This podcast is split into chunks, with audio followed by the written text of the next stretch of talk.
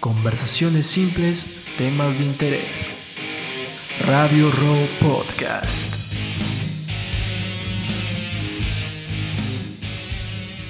¿Qué tal? Buenas noches. Este es Radio Road Podcast. Soy Enrique Andrés y como siempre acompañado con Milko Rodríguez. Hola hermano, ¿qué tal? ¿Cómo estás? El día de hoy, este segundo capítulo del 2020. Exacto.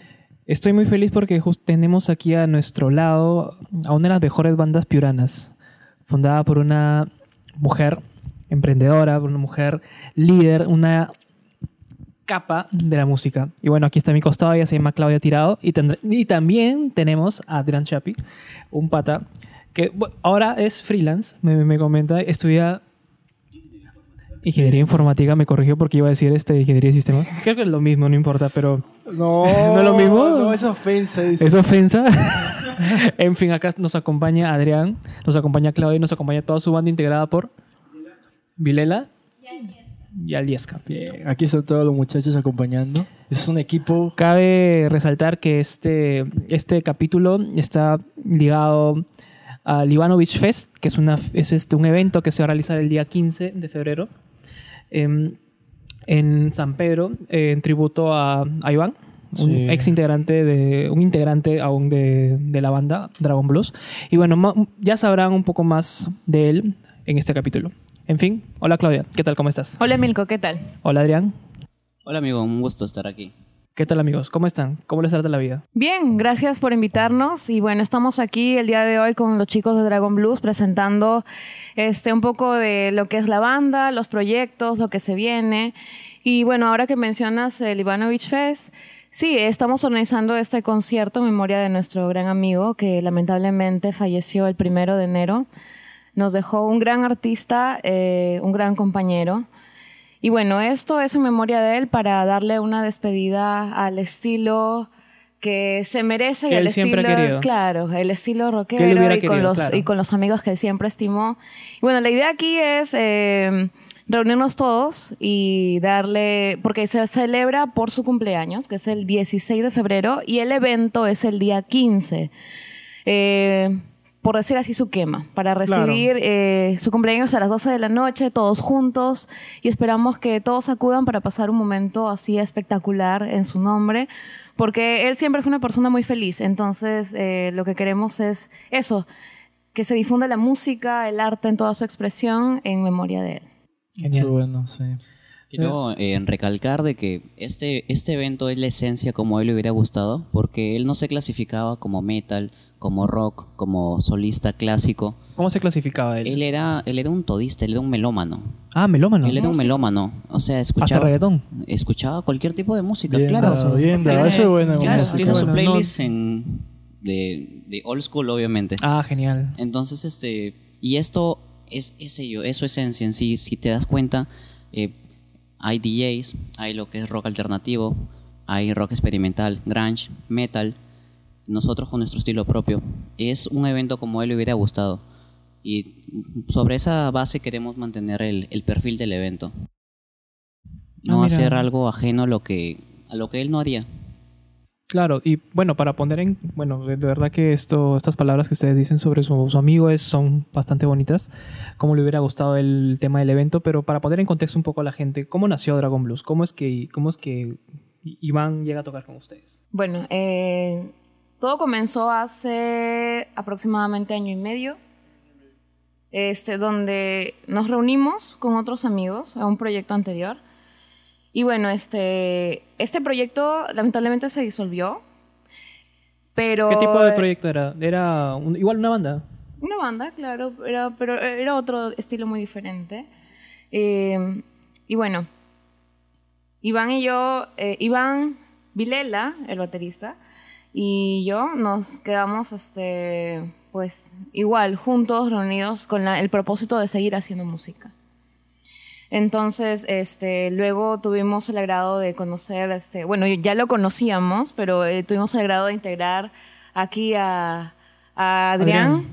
y a Yesca también en el teclado. Y bueno, eh, tomamos las composiciones que tengo, la, la música que hago y ¿Compones? claro, Ah, yo hago la música de Dragon Blues. Y justamente el nombre, bueno, nos reunimos todos, le dije, escuchen y si les gusta me dicen y podemos armar algo genial. Bueno, Iván siempre estuvo ahí haciendo mi mano derecha, eh, también Adrián ahora eh, mucho. Y bueno, la idea nace de esto. Yo tengo una canción que es un blues y la canción se llama Dragon Blues, que cuenta la historia de un asesino en serie. Ah, mira. Y este, es una, una canción super pilas. Este, entonces, estábamos buscando el nombre de la banda, dimos varias propuestas. Y como que jugando con las palabras, este, dijeron, ¿y por qué no Blue Dragon? ¿Por qué no Dragon Blue? Y dijeron, oye, Dragon Blues. Y es el nombre de la canción. Y dijimos, ¿por qué no? Y a todos les pareció genial. Entonces, así nació Dragon Blues. Y bueno, todos ponen de lo suyo. Yo doy la idea y ellos le ponen su estilo. Eh, eh, todos colaboran. Este, y, ahí, de ahí nace eh, lo que es pues la música que ahora hacemos, que no está encasillada, no es ni puramente metal, ni gótico, ni solo blues, tiene también toques de soul. Ahora estamos, sí, ahora estoy componiendo un, una especie de flamenco. Eh, Flamenco, te estás mandando ya, pero qué Claro, o sea, es que me gusta experimentar con todo tipo de música y no decir, bueno, voy a crear un rock, no, sino simplemente nace la idea y, y de ahí empieza a surgir. Y luego cuando llevo la idea, los chicos empiezan a, a ponerle de lo suyo y colaboran y pucha, es, es, es algo que nace de tanto de la pasión de nosotros como artistas, de la creatividad y de la colaboración entre todos. Eso es, Es como con- es considerar tu género o su banda como una art rock. O sea, se experimentan y van más a la parte artística de lo que es la música. No se enfocan a un lado más comercial, sino que están experimentando todo lo que hacen. Están tratando. Lo es que le- en música realidad en, su estado puro, por Claro. decirlo Música así. en su estado puro. O sea, Sí. ustedes no piensan después que pase unos años alinearse a un solo género. No, Piensan seguir así. Ah, genial. exacto. Es, es crear música Simplemente pensando en la expresión, en los sentidos, en lo que quieres transmitir. Por ejemplo, si yo siento que en esa parte lo que voy a decir necesita un toque de estilo diferente o, o, o, por ejemplo, si es algo, si es algo, una parte donde de verdad estoy sufriendo, o es algo muy pasional o es algo muy profundo, yo creo que existe ese tipo de música que puede expresar eso que quiero decir, no solo las palabras, entonces también es usar la melodía para, para hacer sentir a los demás lo que, lo que quiero expresar.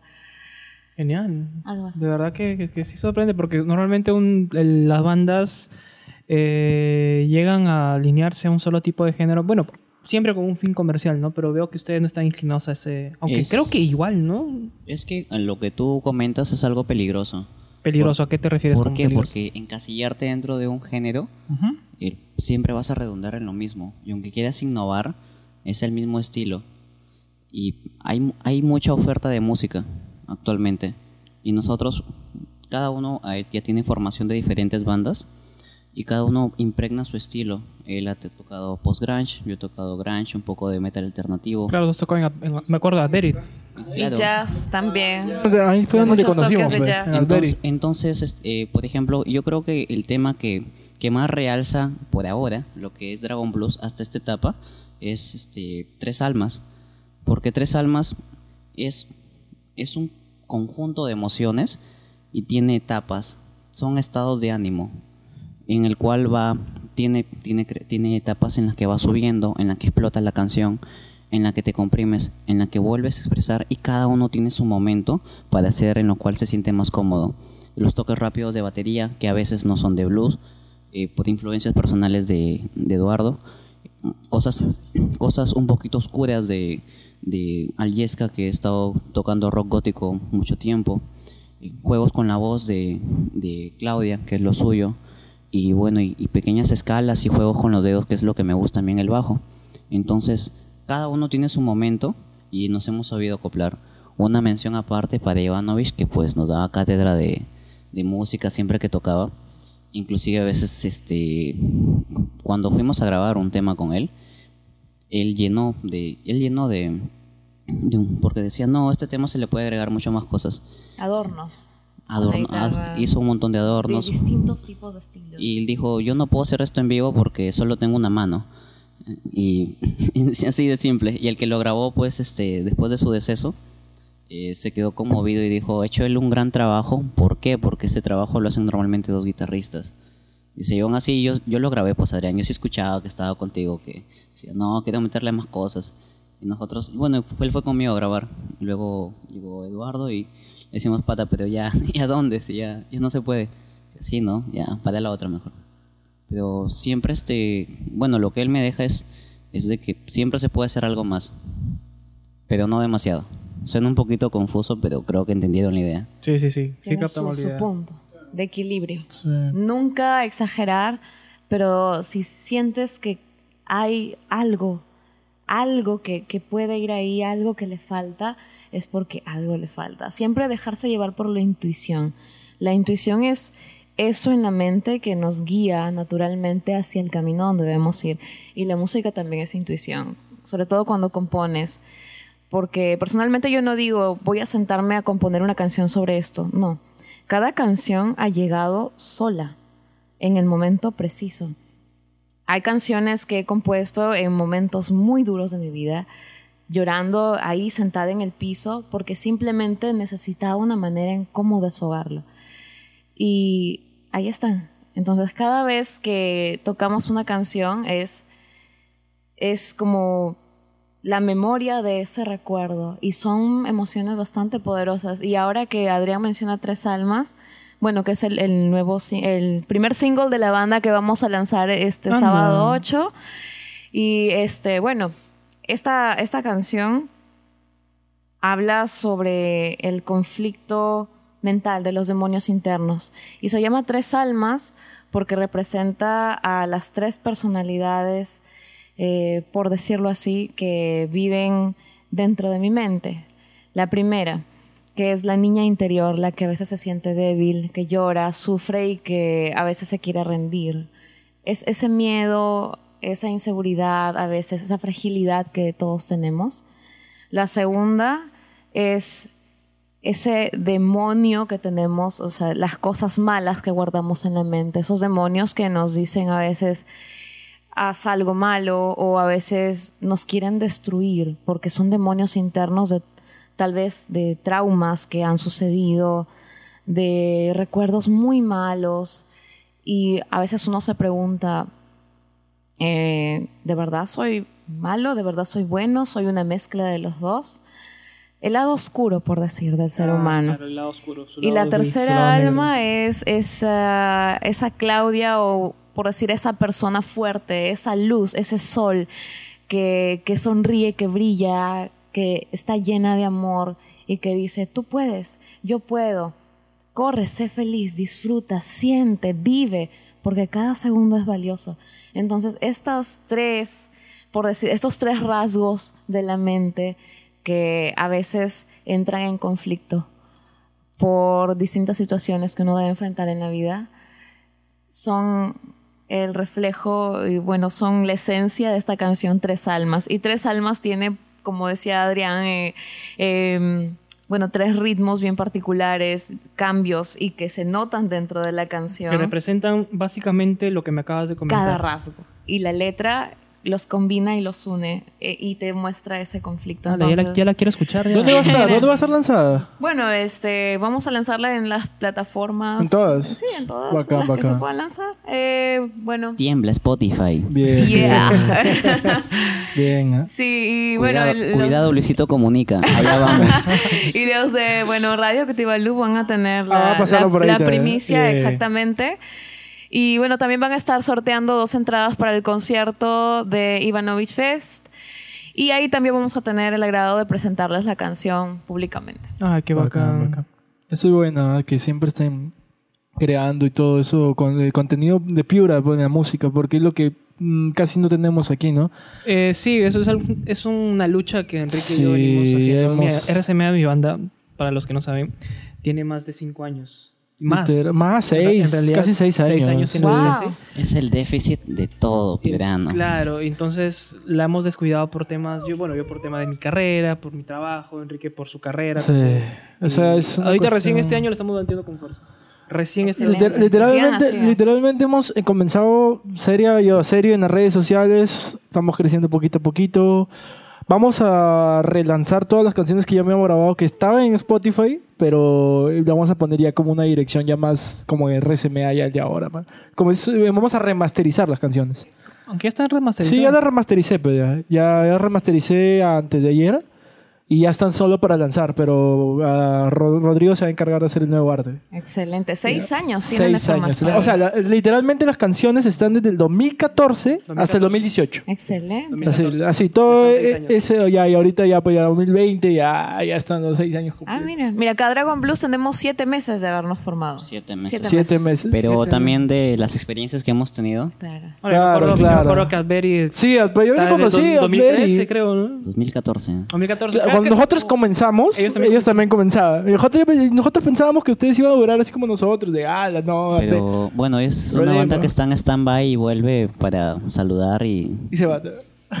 Sí. Es que... Suele pasar, suele es, pasar. es que suen- suena... No, suena, suena, ca- suena caótico, pero todos crecemos. Sí. Y eso lleva más responsabilidades. No todos tenemos las mismas disponibilidades para ensayos, todos lo sabemos. Para grabar es más complicado. Ujú. Peor aún si, si la gente es exquisita y si no llegas a los toques necesarios, entonces no, no hay cuándo grabar. En- una vez grabamos un tema y como cambiamos de formación, los nuevos integrantes que entraron Querían grabar ellos. querían grabar ellos y tres meses de trabajo nunca pues salió. Pero dígame, ¿ustedes ya son fijos? O sea, ya se piensan quedar fijos totalmente. Esta es la Eso formación. espero. Sí. ¿Sí? Sí. O sea, o sea, Por no- favor, no nosotros sé. deseamos que, que de verdad se queden fijos y que traten de durar así como nosotros que duramos seis Bueno, años. Rodrigo, Siendo- Rodrigo recién se unió a Sí, Rodrigo- en 2016. Literalmente, o sea, nosotros dos somos los como, como fundadores. Estamos de Ya. 2014. Pero hemos cambiado baterista y Hemos cambiado bajista. bajista, guitarrista. Y así hemos estado hasta que ya tenemos la formación de que ahorita. Fija. Y literalmente hemos tenido Junior también hace siete años y nunca Ah, le dijimos mira. Junior, métete. Pero Junior era, era un apoyo que siempre Sí. lo jalábamos. Eh, y recién nos apoyó en el, en eléctrico. fue, En ¿no? el eléctrico. En el eléctrico fue la primera vez. Era la grupi. Ah, no, Eh, no sí. tanto la grupo Junior, no escuches este audio. Ya fue Junior, era la grupo, mano. Bueno, acá los miembros más antiguos, los que estamos incluso juntos desde el proyecto anterior, somos Vilela y yo. Este, claro, que ya llevamos bastante tiempo trabajando juntos. Bien, bien. ¿Cómo se llamaba tu banda anterior? Yo me acuerdo que, que eran, tocaban chévere. la ira, la ira. ¿La ira? Ira Yo- Santa. Yo, Ira Yo, ira Santa. Yo les tomé fotos. Hacíamos este Yo- metal yo- folk gótico. Yo les tomé fotos, yo Ahí les tomé fotos. ahí estaba fotos de Noel. Sí, ustedes. así. Ahí también estaba Noelí, si me equivoco. Claro, Noelí. Eh, Noelí Arellano, ella es mi Noelí. prima. Claro, es tu prima. Sí. Y Ah, este, no, no, no, eh. Pucha, eh, una experiencia increíble con esa Hacían banda. góticos ustedes, eran rock góticos. Excelente, sí, claro. Bueno, yo- nosotros empezamos Sí. con, eh, bueno, ahí empe- empezó mi, por decirlo así, mi carrera musical dentro del, dentro del mundo de- del rock, de los Claro. conciertos y Porque todo tú eso. eres, ¿tú estudiaste en la escuela de música? No, pero tuve este, mi entrenador fue el maestro Arturo. Ajá. Y yo empecé entrenando en lo que era en el Polifónico de UDEP cuando estudiaba ahí. Y bueno, ahí mi formación fue música clásica, en ópera, canto lírico y ya por mi cuenta yo he ido, luego me uní a un grupo de mariachis porque quise aprender. ¿Ah, sí? Luego este, y eso lo apliqué en la banda de... de, Blues. de- en- No, Ira Santa, no, de Ira Ira Santa. Santa, Ah, Ira Santa. Pero luego cuando Ira Santa lamentablemente se disolvió, Se murió. este, yo seguí por mi cuenta trabajando en otros géneros, en jazz eh, y distintos, distintos géneros. También música criolla porque me gusta aprender. Tú sabes que cada tipo de Sí, música tiene, tiene su estilo. claro. Entonces, cuando tú practicas distintos estilos, hallas tu estilo personal. Y eso es lo que quería. Reflejar... eh, reflejar de mí misma en, en la voz y sacar eh, esa voz que, que tenía y para descubrirla es un proceso un proceso exper- larguito experimentación. claro toma toma eso experimentación Normalmente uno pasa por varias bandas para encontrar su estilo. Exactamente. Es uno Normalmente, porque o sea, yo empecé con Red 80, de frente toqué a Pan, luego grunge, luego tuve como una especie de proyecto de metal que nadie sabe de eso. Y bueno, luego terminé en el proyecto que salió un fail y ahora en Dragon Blues. Ajá. Todo un proceso para encontrarse a, a cada uno su estilo. Exactamente. Y es un proceso de aprendizaje. Sí, es, Ah, es un proceso y de aprendizaje. autoconocimiento. Así es. Porque Sí. para porque la voz es un instrumento que tú llevas adherido a tu cuerpo, que funciona con toda tu cavidad este, ósea, tu sistema respiratorio, y para sacar la voz necesitas confianza, porque si no tienes la confianza suficiente, no vas a poder utilizar tu propio cuerpo de la manera que quieres para que salga el sonido. Entonces, para utilizar la voz de la manera apropiada o de la manera que tú quieres sonar, necesitas conocerte muy bien para saber de dónde sal- sacar el aire, de dónde sacar la fuerza, en dónde apoyarte. Y todo eso es práctica, práctica y práctica y práctica.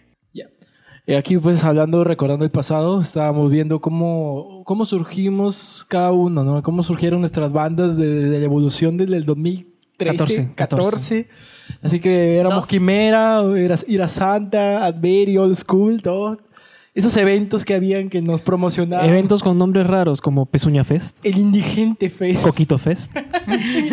Pero- ya no había ya otro Pero, nombre. o sea, Entre otros. Fuera, fuera, entre otros, claro, pero fuera el nombre, eh, lo que sí, lo bueno de esos eventos que impulsaban bastante la escena. Claro, era la escena musical en ese momento, pues sí. Eran los únicos puntos donde poder tocar, porque tú sabes que el público objetivo que tenemos es un poquito tranca. Pero la escena se movía bastante. La idea de ese tipo de, de eventos for- fue porque formamos un colectivo que no Y éramos... Osima. No, eso vino después. Eso ya fue formal. Esto fue entre patas. Nos reunimos y nos dimos cuenta de algo que, que pasa ahora, pero que quiere pasar y no, lo de- y no dejamos que pase porque hay este tipo de eventos que organizamos nosotros. Bandas, entre comillas, consagradas, antiguas, de personas que tocan y tocan y tocan en- con la misma formación y le cambian el nombre. En- siempre eran exclusivos para, para ese tipo de, de géneros. Entonces, Hoy, eh, y traen aguanta. Temblor. Temblor. No entendí nada. Yeah. Temblor, temblor, temblor. no sentí nada. Bueno, bueno, esto déjalo grabado para la posteridad. Ya, ok. Temblor nos asustó. Eh, esto Bueno. para hacer para No clickbait. entendí, no sentí nada. Bueno, dale, dale, dale. Interrumpiste la inspiración de Adrián. Yo no sentí No, nada. sí, se movió todo. Se movió todo, se movió todo. Pensé, que, pensé que estaba mareada. No, no, no, a ver, que- y todavía sigue, todavía sigue, cuenta. No. No, ya no, ya. Hace rato terminado. Yo no Bueno, ya fue, ya fue. Estoy- soy, soy, soy medio, soy un poco miedoso con los temblores. Sí, marica. Ah, no. Pero no me di cuenta ni por las copas. ¿Sí? Ah, yo no sentí nada, de verdad. Bueno, luego vemos en RPP. Ya. Seguimos en la numeración en ese sentido. Dale, dale, dale. El- entonces, este tipo de bandas siempre traen, incluso invierten fuerte en traer bandas desconocidas del extranjero y no apoyan a la escena pirana. Traen bandas con nombres impronunciables de países que, si no, si no es porque los veo en el flyer, no sé que existían. ¿Y por qué no invierten en lo nuestro? ¿Y por qué? Porque, y yo una vez conversando con uno de estos, entre comillas, consagrados, le dije, ¿por qué no invitas a la sangre nueva, a la gente que está componiendo? No, ustedes son chivolos. Clásico. Ese es, ese es este, argumentos sin argumentos. Básicos. Básicos. Son- no, son argumentos sin fundamento. vacíos. Entonces, son chivolos ya, pe, pero. de, ¿cómo de que gente Y típicos. disque experimentada, pero en Y realidad. le dijimos, este, ¿y ustedes han grabado algo? ¿Han hecho algo? ¿Giras? Y bueno, con eso nos ganamos el odio de ese tipo de personas. Y, y bueno, si antes no nos invitaban a ese tipo de eventos, mucho menos lo iban a hacer ahora. Así que dijimos, bueno, gente, nosotros somos género diferente. Eh, nadie acá, nadie acá, porque tocas grunge, porque tocas alternativo, post-punk, punk, te va a discriminar, puedes traer a tu gente. Hay que empezar a movernos nosotros. Claro. Pero sonaba muy formal y todos rodeábamos los 20 años. ¿Por qué? Porque llegamos con ideas, hicimos planes y todo. Una especie de gestión a corto y a largo plazo. Y tú dijeron, no, muy formal y todo. Entonces, para contrarrestar eso, vinieron los nombres un poquito, un poquito tipo indigente fez, pezuña fez.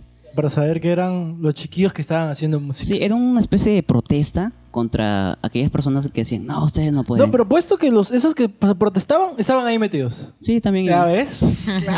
Ma- ma- ma Y luego, te Ah. y luego te escribían, bro, a ver, ¿puedo tocar en tu evento? Ah, Ay. clásico, clásico. Eso es, es una eh, tontería, porque lo que, lo que ellos no quieren es este gastar o algo así. ¿Qué será en su cabeza que pasa? Que luego se dan cuenta que cuando entramos en el escenario, no somos los chivolos. Porque estamos manejando lo que ellos mm, se demoraron en manejar un montón de años. porque no tenían los medios o porque no podía o no lo dejaban. Claro, sí, eh, cuando en ese tiempo pues de ir a Santa yo escuchaba bastante de los colectivos, la gente que se reunía y buscaba, se autogestionaba sus propios conciertos y eso es excelente. Bueno, por mi parte la banda Ir a Santa forma parte de, de una asociación cultural que era Casta Megnon. Y también, claro, nos reuníamos, hacíamos recitales de poesía, Sí, sí. exposiciones de pintura y lo mezclábamos todo con la música, porque varios músicos integraban el- el- la asociación cultural. Y bueno, de ahí surgieron cosas muy bonitas como la, este, este concierto Luna Roja, que se dio en la Alianza Francesa. y sí recuerdo. Sí, sí, sí. Sí, recuerdan, ya Claro. bueno, hu- hubo bastante difusión del arte, sobre todo del arte pictórico, poesía, pintura, danza, o sea, fue como una amalgama de todas las artes y por eso lo hacía en su expresión máxima. Y, y es como que cada uno desde el lado de, de, de los este, colectivos, de los chicos que se autogestionaban conciertos, este, porque no había el, el apoyo de, obviamente, del gobierno, o tal vez de otras asocia- asociaciones, asociaciones, Asociaciones. un poco más, este, Se le lengua la traba. bueno, Ese se fue el, tem- lengua la traba ese fue el de- temblor. Sí, Sí, todavía, te asustaba. Claro. Bueno, como este no había este apoyo, como comenta que Adrián, entonces cada grupo, cada mm, por decir así, conjunto de artistas buscaba la manera de, de generar sus propios conciertos y actividades con, con el fin de, sobre todo, de difundir el arte en general. Un comentario aparte, y creo que más que comentario es un reconocimiento a, no- a título personal, y creo que muchos van a apoyar. Eh, en toda esta gente que ha tenido experiencia, según ellos, hay gente que de verdad tiene experiencia y con bastante humildad se puso al lado nuestro a trabajar. Por ejemplo, está Carlos de la Tedalus. Carlos Carlos Valdivieso. es tipazo, Y- tipazo. Carlos y- desde hace años. Y él, conozco y colegio. él, y él ap- y él apoyaba él apoyaba un montón de bandas y él ha movido bandas con él eh, tuve el agrado de, de pertenecer con él con Priscila el colectivo Cima años atrás Claro, sí, claro. que for- era parte la idea original era formar con Urania banda de chicas Ujú. eh, el- la banda de Carlos que era Ellos eran este, ¿cómo se Ahora llama? vampiro. Ahora vampiro. Tienes que luchar para seguir. Esa canción era lo máximo, man. para sobrevivir Para sobrevivir, ahí Sí. está. Buenazo ese tema. Y en esos tiempos yo estaba tocando en Akbiri. Entonces nos acogieron a nosotros porque veníamos de ganar un concurso a nivel local que era el Viringo Rock Fest. Eh, César Ley, gracias porque está dándonos nuestro video. O sea, un saludo, hermano. Gracias, César. Un Conozco saludo. a Un César. saludo, César Lee fue mi profesor, alucina. Ah, En serio, en serio. Saludos, César Lee. saludos, saludos. Ahora entiendes por qué Saludos. no voto por ti. ya vas a caer. Ga. No, pero un comentario aparte fuera de chiste y todo, este, el- Carlos ha apoyado bastante y lo sigue haciendo aún. Por ejemplo, para este evento le comentamos cuál era el motivo, cuál era la temática y por qué lo estábamos haciendo y dijo, ya chicos, los puedo apoyar con esto. Y siempre lo hace desinteresadamente. ¿Por qué? Porque él, él también es músico, él siente esto y sabe que si, que si él no es parte de esto, hay muy pocos que nos van a apoyar. Y eso, este, eso es genial. Esperamos a, a título personal de que, que le siga yendo bien y que, que pueda apoyar este tipo de eventos, no solamente a nosotros, sino más bandas que están naciendo, porque el universo de bandas, ahora con las plataformas digitales, te puedes grabar y hay bandas que nunca han tocado en vivo, pero ya tienen su EP, su LP, y tú los escuchas y dices, ¿y por qué nunca los veo en vivo? Y por personas como Carlos que apoyan este tipo de iniciativas, es que podemos verlos en vivo. Sí, pues Carlos. Sí, he visto que él fue el, bandas. sí, el Carlos, y Carlos, él fue el, uno de los que creó el. ¿Cómo se llama? El First Rock, pues. El él- First Rock. él- él, él- él lo hizo casi años. prácticamente con otros apoyos pequeñitos, pero. ¿Te acuerdas? También ahí tocamos, pues, ¿no? Ahí también No, no. hubieron varios. Sí, también tocamos ahí. Ah, en el Ford Rock, sí. Sí, me acuerdo. pero Sí, tocamos como Quimera. También. Sí. Fue en el 2014, 15, no me y acuerdo. tiene un oído o tiene una especie de premonición de que banda de que va a hacer algo importante o va a dejar pequeñas cosas en Piura o en cualquier lado tiene un ojo y te apoya así. Por ejemplo, hay una banda limeña cuando todavía no sonaba, Gaia. Gaia todavía Gaia, sí, Gaia sí, todavía no, no, todavía no son no, no Un es el- amigo me la, me la presentó. es, no es el Gaia que tú ves ahora este, imponente en vivo por el rock, en festivales como el alternativo. Gaia era una banda que sonaba bien, eh, disculpen la palabra, discreta, pero él vio algo distinto y la trajo. Y tocó acá, Gaia. Gaia tocó para nosotros. Y fuimos, eh, bueno, también a veces la gente se pega y no apoya, fuimos 80, 90 personas. Mm, Y al año siguiente empezó Gaia su, su arribo. ya voló ya. Y ahora si queremos traer a Gaia, pues está un poco complicado.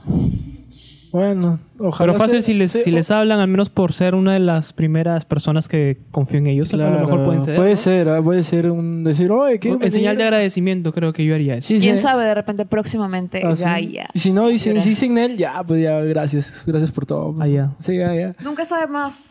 Sí, Intentarlo. Nunca está de más probar y sacar las posibilidades, ¿no? Porque igual.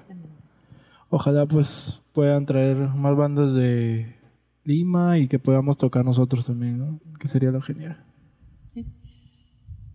En fin. Hay una parte ah, para romperle este silencio incómodo. En realidad sí iba a recortar, pero bueno, lo vamos a dejar ahí. Sí, en realidad sí, sí. edición. El poder de la edición. Adrián siempre tan puntual con el comentario. Este, ya bueno. Hay, hay, un, hay partes internas de la banda en que yo siento que fue un antes y un después cuando salimos de Piura por primera vez como banda.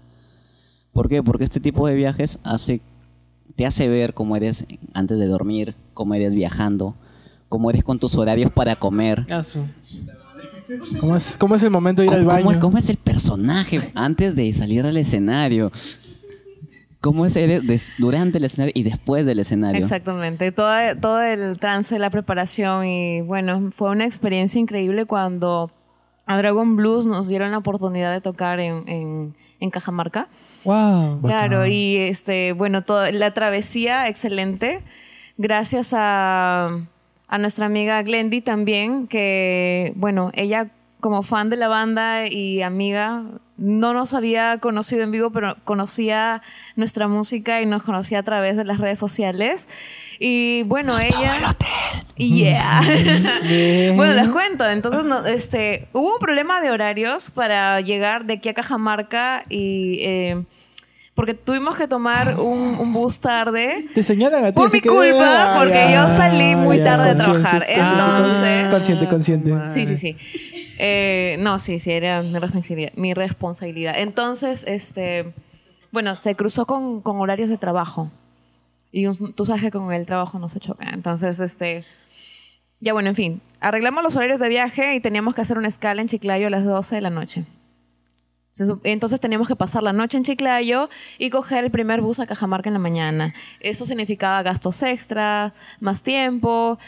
Este, y al llegar tan tarde de noche, pues era un poco inseguro porque trasladábamos equipo, instrumentos y, e- y equipaje. Equipaje. Equipaje. Porque se me traba la lengua. Y lo más, Entonces, y lo más entonces, importante, Yeah. Entonces, este, Glendy de una manera muy servicial, una linda persona, gracias Glendy, se ofreció así de corazón, dijo, no se preocupen, yo me encargo de su estadía, nos contactó, bueno, me contactó y se encargó de los gastos, nos llevó de paseo, de tour y estuvo ahí en Chiclayo, fue genial la escala en Chiclayo. Y luego tomamos el bus a Cajamarca, que fue una travesía excelente. Cuando llegamos allá a la agenda de Cajamarca, a este, gracias a la banda Hercolbus, Anthony, te queremos. gracias a Wilson Anthony, Morguesa. Anthony, Anthony. Un abrazo para ti. Y a Wilson, a nuestro querido Wilson Murguesa, este, que ha sido nuestro manager de tour. Bueno, todos ellos nos recibieron con los brazos abiertos en Cajamarca. eh, nos estuvieron paseando, nos enseñaron pues poco de... Nos llevaron a comer, tú sabes. Fuimos a la casa de Anthony, que es el, eh, uno de los miembros fundadores del Colbus. Ellos eh, organizaron un evento para el lanzamiento de su single. Allá conocimos a gente espectacular y esperamos tener la oportunidad de traerlos acá a Piura en un próximo concierto. Y sí, muy buena banda. eh, y eh, tienen aparte otros dos proyectos musicales. En Selendín hacen un blues excelente y nos han invitado hoy para allá. Así que pronto Dragon Blues en Cajamarca, De. Selendín Bien. de nuevo. 2020. Prepárate, Exacto. Cajamarca. Y bueno, este, Tiembla. eso nos enseñó, mm, bueno, aparte de las experiencias de viaje, de las anécdotas, de los chistes, de los apuros, este, de estar de aquí a allá trasladando instrumentos, tomando fotos, de la borrachera que nos metimos, Ya excelente. ya fue, ya. No, es, es que no es una borrachera simple, es una borrachera a 3000 metros. Fue la borrachera. ¿Tú sabes Fue la cómo afecta el alcohol a 3000 metros? Ya de estabas con tres vasitos, ya estabas hecho ya. Pero nos, nos, o sea, fue, nos dieron de todo a manos llenas y eso siempre lo vamos a agradecer. Y bueno, como les decía, no solamente las anécdotas de viaje, la travesía que fue excelente, este, el tour que nos hicieron a Yacanora, El aprendizaje. la excursión es el aprendizaje. Conoces gente, ves cómo funcionan, el nivel de profesionalismo, aprendes cosas que tú no sabías y, y tienes otra visión de cómo se maneja la música de una manera un poco más profesional. Ya es con otra visión, con otras expectativas. Este, como siempre inconvenientes que debes aprender a resolver. Este, por ejemplo, cuando estábamos cantando, faltaba una canción para terminar el repertorio que habíamos preparado. Yo me di un mosh brutal y cuando levanté la cabeza se me bajó la presión por la altura. Asu. Y no pude cantar la última canción porque se me bajó la presión. Entonces, Ah, Tuvimos que cortar ahí, pero lo cortamos ahí, nos dimos cuenta del nivel de comunicación, tú sabes, siempre, eh, o sea, hacer como que el show se completó bien, que no se noten las fallas. Como que el público no se dio cuenta que faltaba una Claro, canción. el público no sé por por qué, la energía tenía que seguir a Sabe. mil. Nadie se dio cuenta, yo casi me desmayo. Ellos me miraban en una canción como que yo me metí en la parte del solo, pero yo miraba a Iván, Iván me guiñaba un ojo y me decía, después O sea, ya te entra". estabas, ya te estabas mareando eh, en ese Claro, me momento. afectó, me afectó porque tú sabes que para cantar necesitas aire. Sí. Y cuando estás a 3.000 metros de altura, lo que te falta es aire. Entonces, al tratar de, de manejar el aire de la misma manera en como lo hago acá en Piura, este, y al darme tremendo mosh en el escenario, este, bueno, sí, faltó el aire y faltó Fatal. la energía. Fa- fa- faltaba tu cajita así, esos este, de oxígeno para que puedas Exacto, faltaba una Ahí máscara de sí, oxígeno ahí, ahí. hubieras hecho bien bacán el monstruo. Y son cosas que pasan que uno no puede evitar. Al regreso, por el cansancio, este, perdí mi mochila con toda la ropa que tenía para concierto, con plancha de cabello, entre otras cosas. Menos mal que los papeles y cosas importantes iban en mi bolso de mano. Pero eh, aún así, o sea, estaba tan feliz de la experiencia y todos estábamos tan empilados y con tantos proyectos en la mente que eso jamás, nada, nada de los inconvenientes, ninguno de los inconvenientes nos, nos iba a parar. Y seguimos con esta energía y más aún ahora que, que bueno, que Ivancito ya no está acá porque él era una persona que vivía para la música. Y, y yo creo que toda la gente que lo conoce lo recuerda por su humildad y su dedicación. No solamente a la música, sino también a sus amigos y a su familia. Una persona muy responsable, muy seria, muy cariñosa. Y siempre estuvo ahí apoyando. Y esto nos ha dado, nos ha renovado de fuerzas para nosotros proponernos hacer algo bien. Y con toda la humildad del mundo, porque nosotros pues este somos así, gente abierta a todo, todo tipo de música, todo tipo de, de, artistas, de personas, este, y sobre todo porque uno aprende, yo creo que la música se aprende en, en el lugar donde, donde nace. Entonces, la música nace de la expresión del ser humano. Y si tú te pones a ver, por ejemplo, hay miles de cantantes que tienen que el autotune o que graban en estudios caros y- e invierten en su material, lo cual es excelente.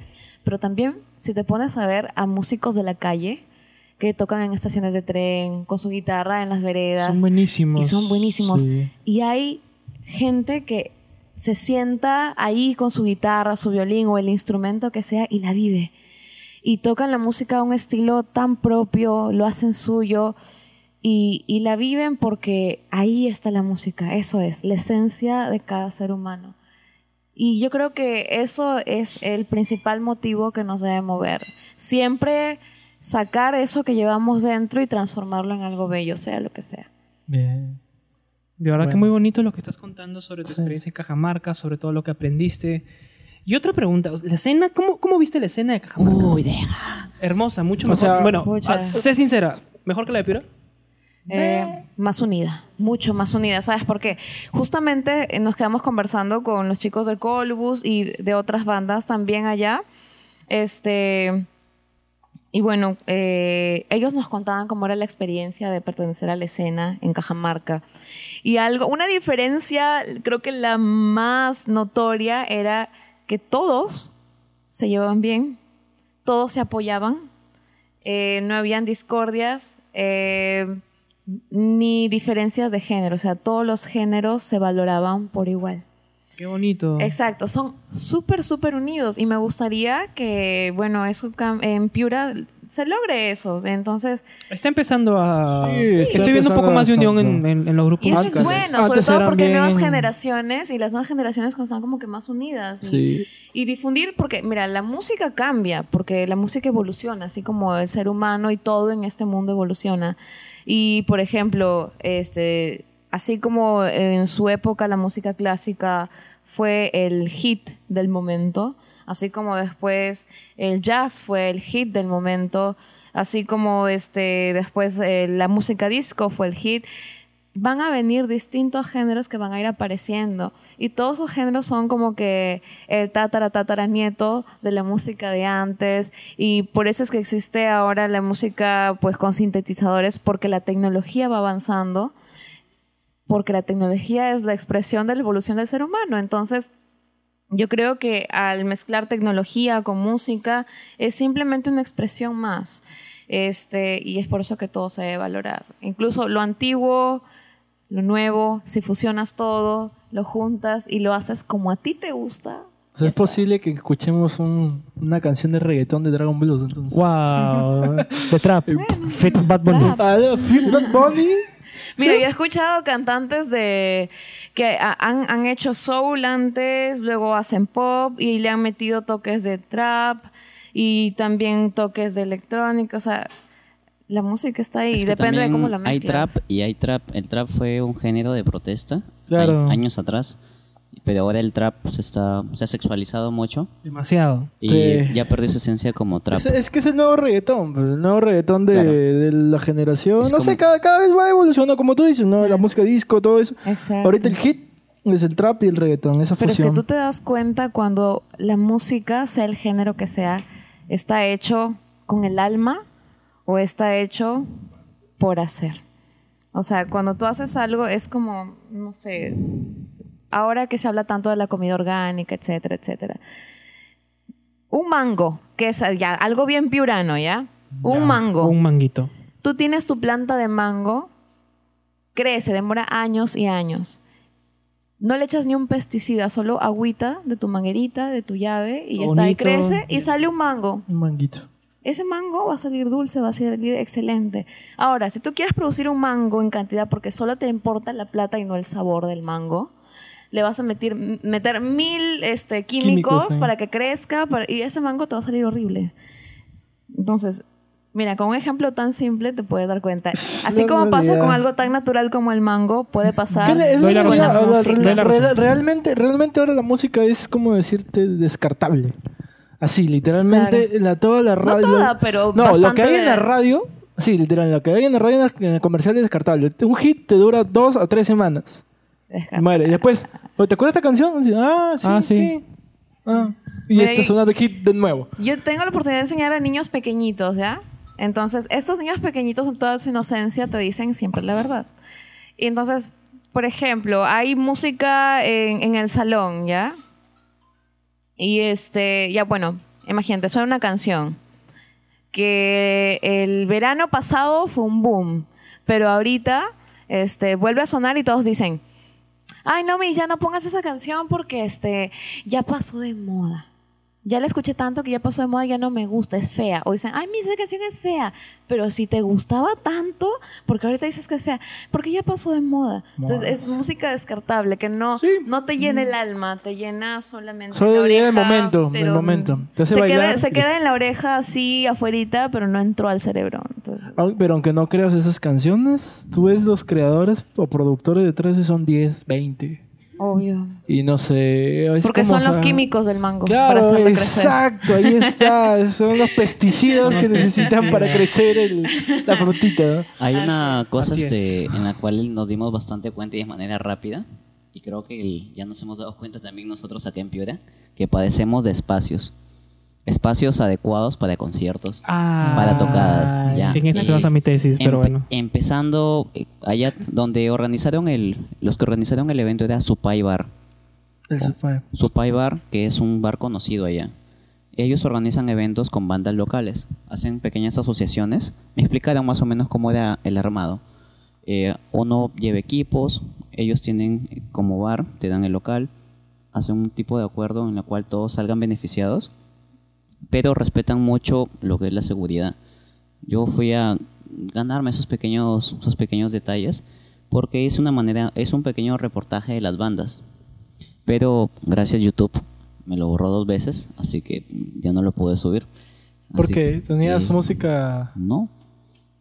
Me- lo borró, lo puso como contenido inapropiado. ¿En serio? ¿Pero qué había? ¿Música No. de alguna banda registrada? ¿Algo? Ninguna, Nada. ¿Había malas palabras? tampoco. No, es un, es un video completamente artístico, cultural. No Qué contiene ni escenas fuertes ni de O sea, nada. ayer estaba viendo un pata que subía que su, a, su, a su vida que su flaca se la, la había matado y la flaca luego salió quejándose y tenía más de dos millones de visitas. Solo Ah, sí. que había matado a la flaca para... Había matado a la flaca de mentira para poder tener visitas. Imagínate. Y eso YouTube no lo private. Y algo cultural, YouTube. Y luego ya quisimos este luego hemos tenido algo bueno y malo a la vez.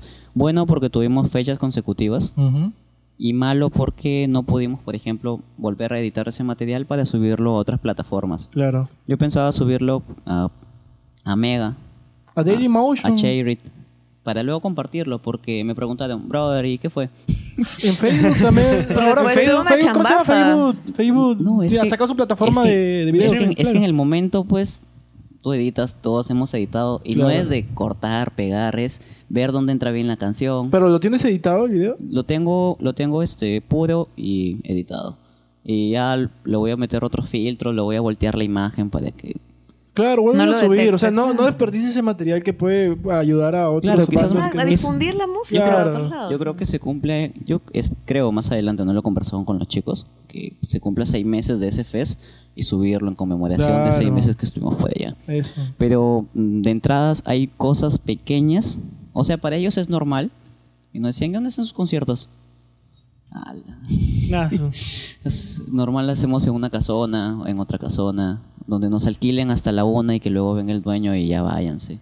O, Pero- te, o te bajan la palanca de la electricidad para que ya... ¿Les ha pasado eso? Claro, nos pasó una vez. Cuando ¿En éramos, dónde? Bueno, cuando éramos Pezuña, eh, alquilamos en una cochera cerca al río y nos dijeron el contrato es hasta la una. Y eran las 12 y dijo ya se acabó. Ah, en el centro. En el centro. Ese es el problema del centro. En el centro no se puede hacer mucha boya. Pero, por ejemplo, ellos tienen tal nivel de organización que este sábado van a- va, to- va a tocar Cuchillazo, bandas de Trujillo como Llena, bandas locales, y lo organiza el mismo bar dentro de una plataforma de un, de un centro educativo. Y la comunidad no se opone a ello. ¿Por qué? Porque les da facilidades, los apoya. Y, por ejemplo, eso no hay acá. Y no es de, de- de tirar mala leche, decir, no, pero es, la, es la verdad. Y cuando vas a pedir apoyo te ponen muchas trabas.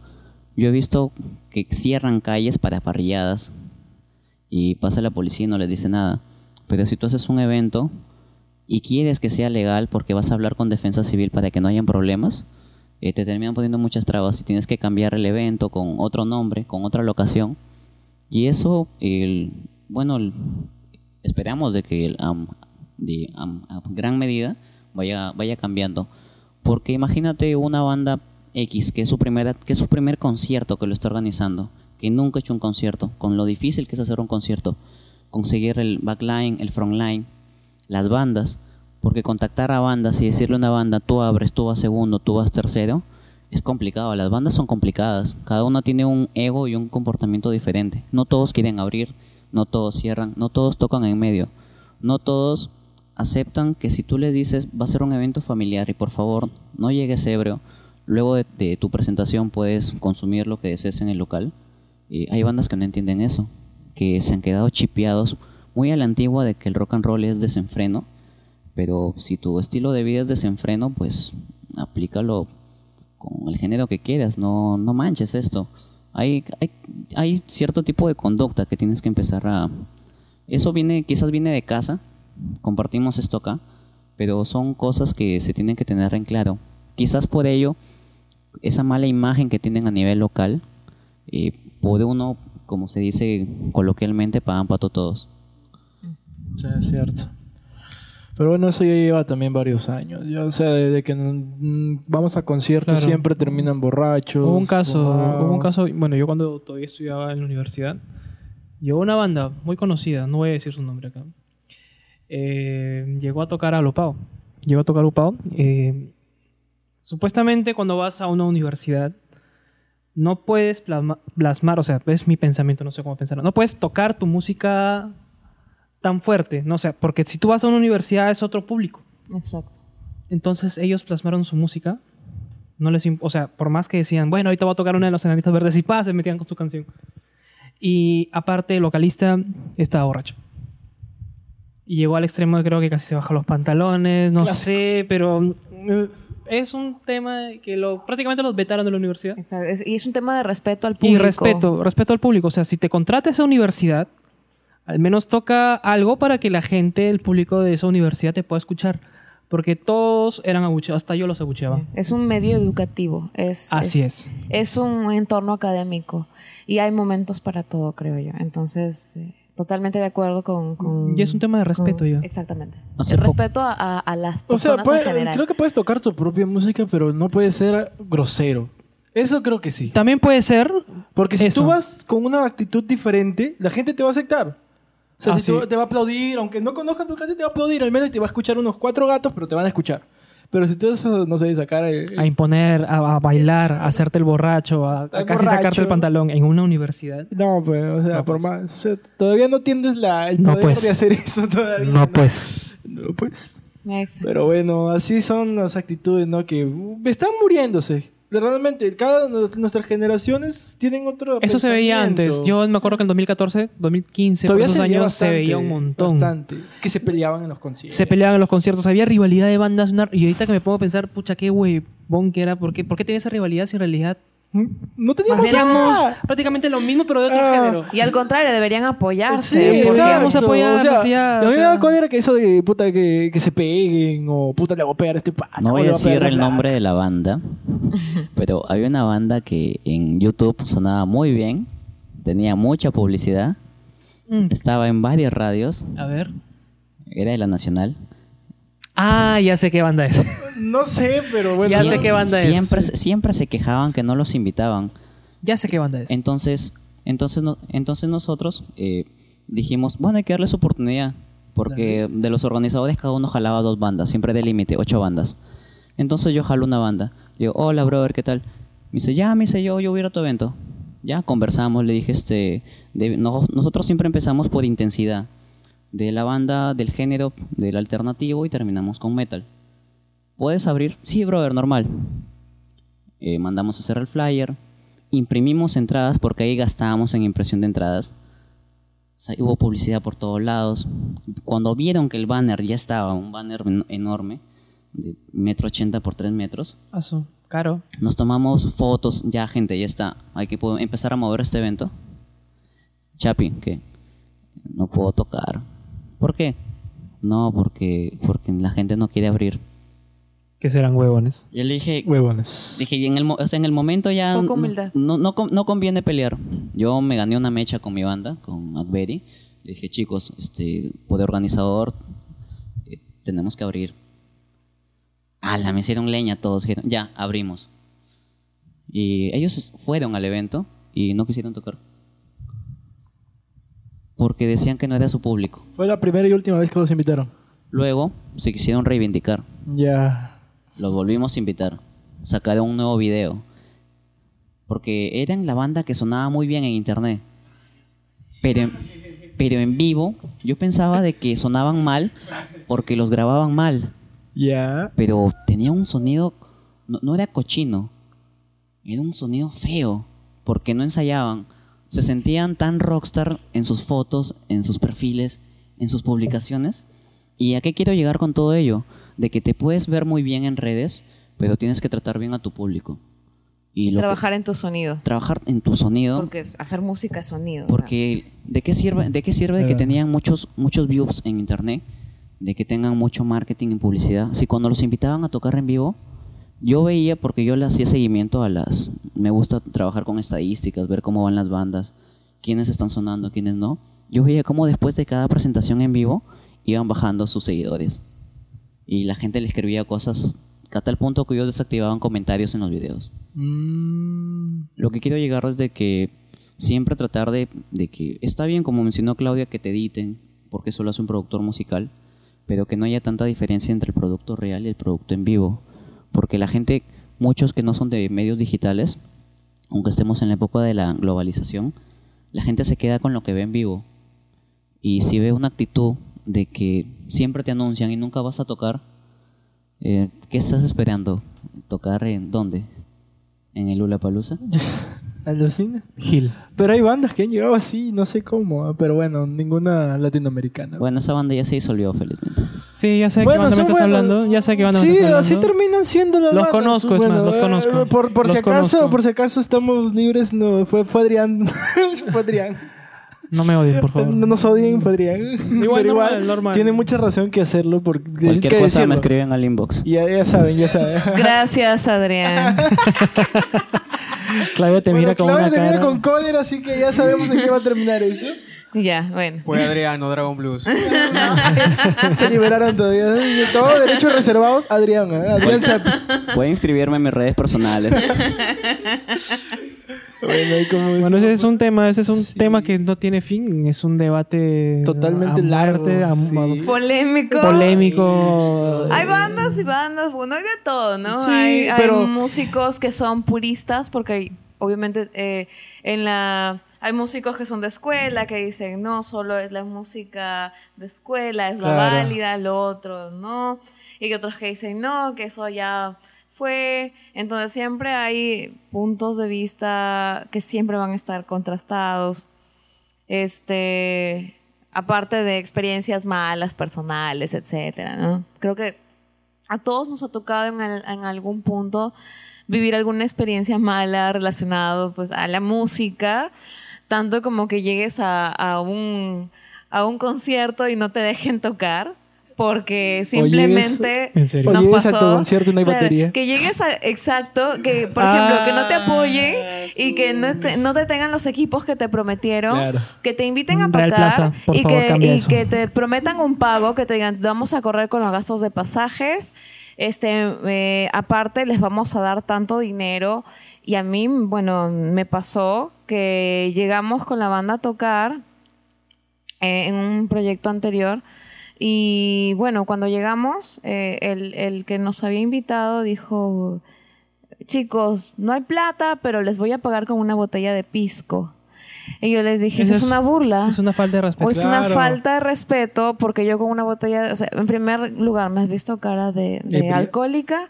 Y, y por lo menos Este, aquí son cinco, les cinco digo- botellas de pisco. ¿eh? Y les digo, mira, exactamente, o sea, con el pisco no voy a pagar los pasajes, el traslado de, nuestros equipos, no voy a pagar este, las horas de ensayo que hemos tenido. Eh, y todo el esfuerzo, entonces para mí es una falta de respeto.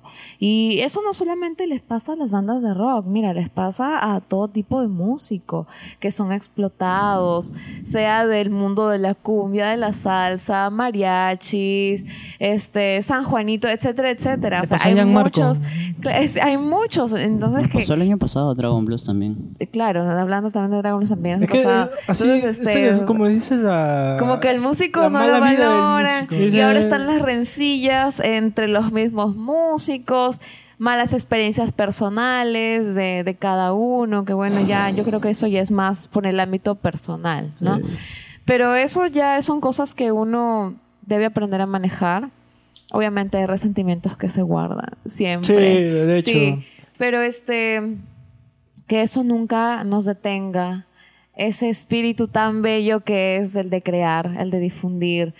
Porque si nos llenamos de, odio, eh, la escena, como siempre, va a seguir llena de odio. Entonces, yo creo que cuando a uno le pasa una mala experiencia, es algo necesario para aprender con quién trabajar, con qué gente no contar, eh, quiénes son los verdaderos amigos.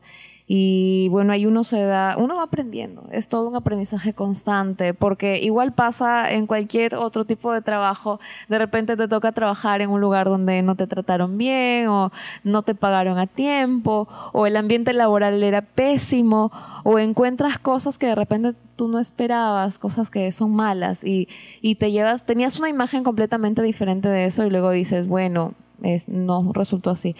Pero todo eso nos pasa en la vida para aprender. Y si nosotros lo tomamos de la mejor manera, o sea, diciendo, bueno, no voy a dejar que esto me vuelva a suceder. Y eres mucho más inteligente para la próxima, un poco más perspicaz, un poco más observador. Y sobre todo no dejarse amargar el espíritu por las cosas malas, sino al contrario, que eso sea el motor, el, el combustible para hacerlo mil veces mejor. Y si no te sale el contrato, hacerlo mejor la próxima vez. Y si este, este auspiciador te pagó mal, ya sabes que con él vas a trabajar, te encuentras uno mejor. No digas nombre. Claudia. Eh, Ajá. no No digas. nombre. Entonces, este, Ya sabrán ya sabrán. Sí, no, no, pero, eh, o sea, en fin, uno encuentra todo tipo de personas que tal vez tienen cosas malas, eh, pero también tienen cosas buenas. Claro. Y en- eh, tal vez en algún momento te quedaron mal, pero en algún otro momento te dieron la oportunidad. O sea, hay de todo, porque somos seres humanos, todos tenemos cosas buenas, malas, pero obviamente hay, hay personas y momentos y situaciones que son muy malos, pero... la Así se aprende. Así se aprende. Así se aprende y si tú le preguntas a tu abuelo cómo aprendiste a, a hacer esto, tu abuelo te va a decir a la mala, porque la vida me lo enseñó. Entonces, te van a pasar mil cosas malas. Como músico, como persona, como hijo, como hermano, como padre, cuando les toque tener hijos o los que ya tienen hijos, este, bueno, eso, eh, te va a tocar aprender a la mala muchas cosas. En la música también es igual. Pero lo único que yo les quiero decir a todos, con todo el cariño del mundo, es que no importa qué tanta mierda tengan encima, qué tanta mierda les haya pasado en la vida, sigan adelante. Sigan porque si se rinden, se van a arrepentir toda la vida. Wow. Buen consejo. De verdad que buen consejo el Sí, tuyo. de verdad que- Resumiéndolo, inténtalo hasta que te salga bien. Así es. Cáete y vuelve a te levantar. Y si no te sale, hazlo más fuerte. Haz, hazlo mejor. Con todos los obstáculos que has tenido. Pero bueno, de verdad que ha sido un capítulo Chévere, así Chévere. bien chévere porque es la primera vez que compartimos con toda una banda. y que tenemos muchas Sí. cosas en común. Sí, eso es bacán, que ojalá que desde aquí se pueda crecer una escena más saludable, más chévere, que todos seamos amigos y patos. Exacto, invitar a más gente a participar. Exacto. Claro, y porque- que, que sea paja esto, ¿no? Porque ese es el punto, de que seamos unidos y que en el escenario pucha, se pueda haber esa química entre bandas, ¿no? E invitar a los nuevos talentos, sobre todo, a que salgan a la luz, muestren su música, Claro. compongan, eh, hagan, hagan lo suyo. Si van a hacer covers, métanle lo suyo también. Este, todo tipo de música aquí es bienvenido, todo tipo de personas, amigos, siempre y cuando tengan la misma buena voluntad. Así es. Exacto. Toca Recalcar, lamento, toca lamento boliviano tu versión, pero tócalo.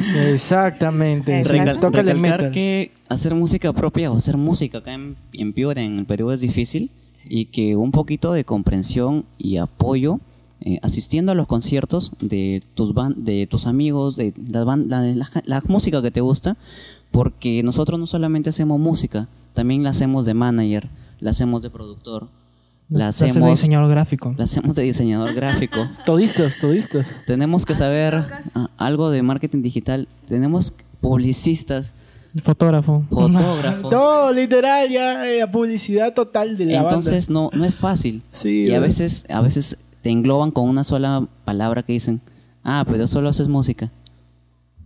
No, pues. Esto como que... Ah, sí, eh, hay una canción que he escuchado últimamente del artista Daniel Johnson donde te cuentan la historia de la vida de un artista. Que siempre te van a preguntar, ¿y en qué trabajas? ¿Por qué no dejas eso? ¿Ya trabajas real? Y la canción como que te muestra la realidad de un músico. Y creo que deberían escucharla para que puedan entender como o una persona normal cómo uno se siente como artista. Con todo lo que dicen, ¿no? Y el último, sí o sí, es un trabajo que si sigues adelante va a ser un oficio totalmente bueno para ti, ¿no? Para tu vida y te vas a sentir orgulloso de que has hecho lo que querías. Jovan Tomasevich hace poco en una entrevista, Jovan, este vocalista de Zen, Huelga de Hambre, uf. quienes no lo recuerden, Claro. eh, le hicieron una entrevista en Alterando Pentagramas y dijo de que muchos artistas cuidan mucho su imagen, pero están de la- dejando de lado algo que es muy importante, que es tu público. Y si no lo ves como público porque solo manejas redes sociales o lo que son medios digitales, eh, cuida tu base de datos. Si no lo ves como físico, como público que te va a ver, cuida tu base de datos. Porque es la gente que te ayuda a seguir. Y su mensaje de él, que también comparto, es, eh, cuando crees que llegues a tu límite, siempre mejore. Gracias. Así se aprende. Bueno, hemos estado a una hora y cinco minutos de la charla. Ha sido larga, de verdad. Larga. Ha sido una de las más largas también. Eh, y bueno, ha sido bien bonito estar compartiendo con ustedes, con Dragon Blues. Con todos, en serio, eh, encantado. Espero volverlos a ver el próximo año aquí. Porque tú sabes, vamos a invitar a todos el próximo año para poder hacer como aniversario. Encantados de Así regresar. es. Sí, Así espero que es. estén juntos todavía y espero que salga todo. No, fácil siguen, fácil siguen juntos. De verdad se le ve una banda bastante unida Sí. en todo lo que hacen. Se, se da cuenta cuando hay química entre la Sí, banda. sí, ¿Te das cuenta? hay- uno se da cuenta. Sí. Y bueno, ya saben, escucharnos en Spotify, en Yu- Yu- YouTube. Aliesca, Eh. Aliesca quiere decir algo. A ver, a ver. Aquí estaba Jessica calladita, Sí. escuchando. Aló. Vas a, vas Bueno, a editar Jessica eso, es la tecladista Sí, de sí. nuestra banda y, y, bueno, no sé si quer- quieres este, decir unas palabras. ¿Cómo ver, te sientes? ¿Cómo se siente ser parte de Dragon Blues, Jessica? Manda saludos a tu mamá, aprovecha. Saludos a la Nancy. Bueno, saludos a la Nancy. Pero qué buen speech, me tocó el corazón. Eh, sí, a mí también. Es un mensaje que, que, que va a hacer crecer a todos. ¿eh? Siento muy agradecida con ustedes, chicos de Dragon Blues. Gracias. Te Ah. queremos, Jessica. Qué bueno. Qué bonito. Espero que estén juntos. Saludos, Nancy. Yo también. Bueno, entonces ya saben, escucharnos en Instagram, en Spotify y pueden buscarnos ahí. Antes de, de seguir con lo nuestro, quiero recalcar que el 15, 15 de febrero 15. es el evento del Ivanovich Fest a las 8 de la noche. Desde las 5 Desde de las la 5 de la tarde, perdón. Ah, ya, ya. Fede cinco. Ratas, corrígenme, muy bien, desde las 5 de la tarde el evento Ivanovich Fest. Van a estar un montón de bandas de la escena piurana y ya saben, la entrada está a 10 soles, que incluye tu pollada y un sorteo para un tatuaje. Exactamente. Bueno, el evento empieza es el sábado 15 de febrero a partir de las 5 de la tarde, que vamos a tener música ambiental, vamos a recibir a la gente y bueno, pueden llegar desde esa, desde esa hora. A las 6 y 30 arranca la primera banda. Va a haber Genial. música de los 80s, 90s, etcétera. Luego tenemos este, la presencia de nuestro amigo Joseph de Pura Rock, que nos va a apoyar como DJ. Y va a haber un show de malabares con fuego. Bien, Y luego chévere. en- este, arrancamos a las 9 de la noche con las bandas, el concierto ya de largo. Este, también estamos sorteando tres tatuajes para todos los que adquieran su entrada a 10 soles, preventa, que ya viene con la comida, que es una pollada. La y comidita. exactamente, va a haber cerveza 3 por 20 Lo que le gusta a la gente. La. Exactamente. Chela. Y bueno, lo- la idea de todo esto es reunirnos y pasar un momento bonito para recibir el cumpleaños de nuestro amigo Iván. Asegura tu preventa que es hasta este martes 11. Perfecto, muchas gracias. Entonces, muchas gracias, gente, ya saben. Así que esperamos, espero que esté en el próximo capítulo para escucharlo. Y nos puedes seguir en Instagram como Radio Roll Podcast, nos Radio escuchas Roll. en Spotify, en todas las plataformas digitales habidas iTunes, y por haber, hasta en iTunes y en Google Podcast. Todos. En fin. Así que, hasta luego, muchachos. Cuídense. Saludos. Chao. Cuídense. Hasta Gracias. luego. Chao. Conversaciones simples, temas de interés. Radio Row Podcast.